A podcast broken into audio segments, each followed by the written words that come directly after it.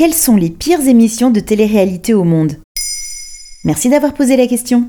Depuis son avènement français, avec l'arrivée en 2001 de Loft Story à la télévision, la télé-réalité a fasciné, mais aussi beaucoup été critiquée. C'est bête, c'est rabaissant, ça crie tout le temps. Ok, c'est vrai, mais sachez qu'en France, on a échappé au pire, car dans d'autres pays, on ne recule devant rien pour faire de l'audimat.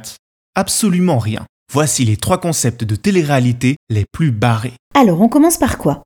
Et pourquoi pas avec nos amis japonais? C'est vrai, ils sont réputés pour leurs jeux télé décalés, pour ne pas dire complètement tarés, qui repoussent sans cesse les limites du ridicule. Évidemment qu'ils n'ont pas loupé le coche avec la télé-réalité. Et si on peut en connaître des versions très zen, voire saines, comme Terrace House, grâce à Netflix par exemple, toutes ne sont pas du même acabit.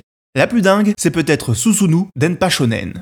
Imaginez-vous, nu, enfermé et filmé dans un appartement durant 15 mois, devant compter sur des lots remportés grâce à des coupons concours trouvés dans des magazines pour avoir le droit de manger et de s'habiller. C'est ce qu'a vécu Tomoaki Amatsu, qui ignorait tout du concept lorsqu'il a signé pour participer à ce jeu. Ce que ce dernier ne savait pas également, c'est que tout était diffusé en direct à la télé japonaise devant 17 millions de téléspectateurs. Ça ne vous rappelle pas un certain film Tomoaki devra accumuler l'équivalent de 7000 euros, soit un million d'yens, pour avoir le droit de quitter cet appartement. Difficile de faire pire, non? Eh bien, j'ai un sérieux concurrent avec l'émission serbe Parovi. Vous connaissez Love Story, où on enferme de jeunes personnes pour les voir nouer des relations? Imaginez le même concept avec des travailleuses du sexe, des stars déchues, des criminels de guerre, voire des trafiquants de drogue. Tous enfermés pour une durée indéterminée dans une villa de Belgrade. L'émission étant diffusée sur une chaîne télé appartenant à un mafieux des années 90. Sacrée ambiance, non? Pour tuer l'ennui, ce joli casting n'a rien d'autre à faire que de boire et de coucher ensemble. Ouais, comme dans Love Story finalement. Là où ça dérape, c'est que les violences physiques et le harcèlement psychologique ne sont pas du tout bannis. Dans Télé Loisirs, le candidat Zelkio Stojanovic témoigne. Le contrat me disait que je resterais 150 jours. Je suis resté 6 mois sans sortir en restant assis 14 heures par jour. Zelkio sera roué de coups plusieurs fois par des candidats et lorsqu'il demandera à quitter le jeu, la prod le placera en isolement forcé. Pour s'en sortir, Zelkio devra s'évader. Pour de vrai.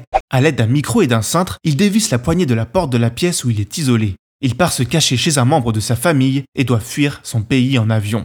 Ah bah à côté, Colanta, c'est pas si pire. Ok, bon là, impossible de faire plus trash. Et pourtant, j'aurais pu vous parler de Born in the Wild, une émission américaine qui suit des femmes accouchées en pleine nature, seules et sans aucune assistance médicale. Ou encore The Big Donor Show, une émission néerlandaise où une femme atteinte d'une tumeur incurable propose au public de voter pour le candidat à la greffe qui recevra ses reins.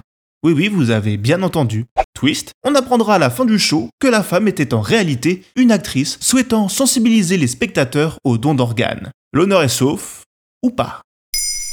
Maintenant vous savez, un épisode écrit et réalisé par Jonathan Oppard. Ce podcast est disponible sur toutes les plateformes audio. Et si cet épisode vous a plu, n'hésitez pas à laisser des commentaires ou des étoiles sur vos applis de podcast préférés.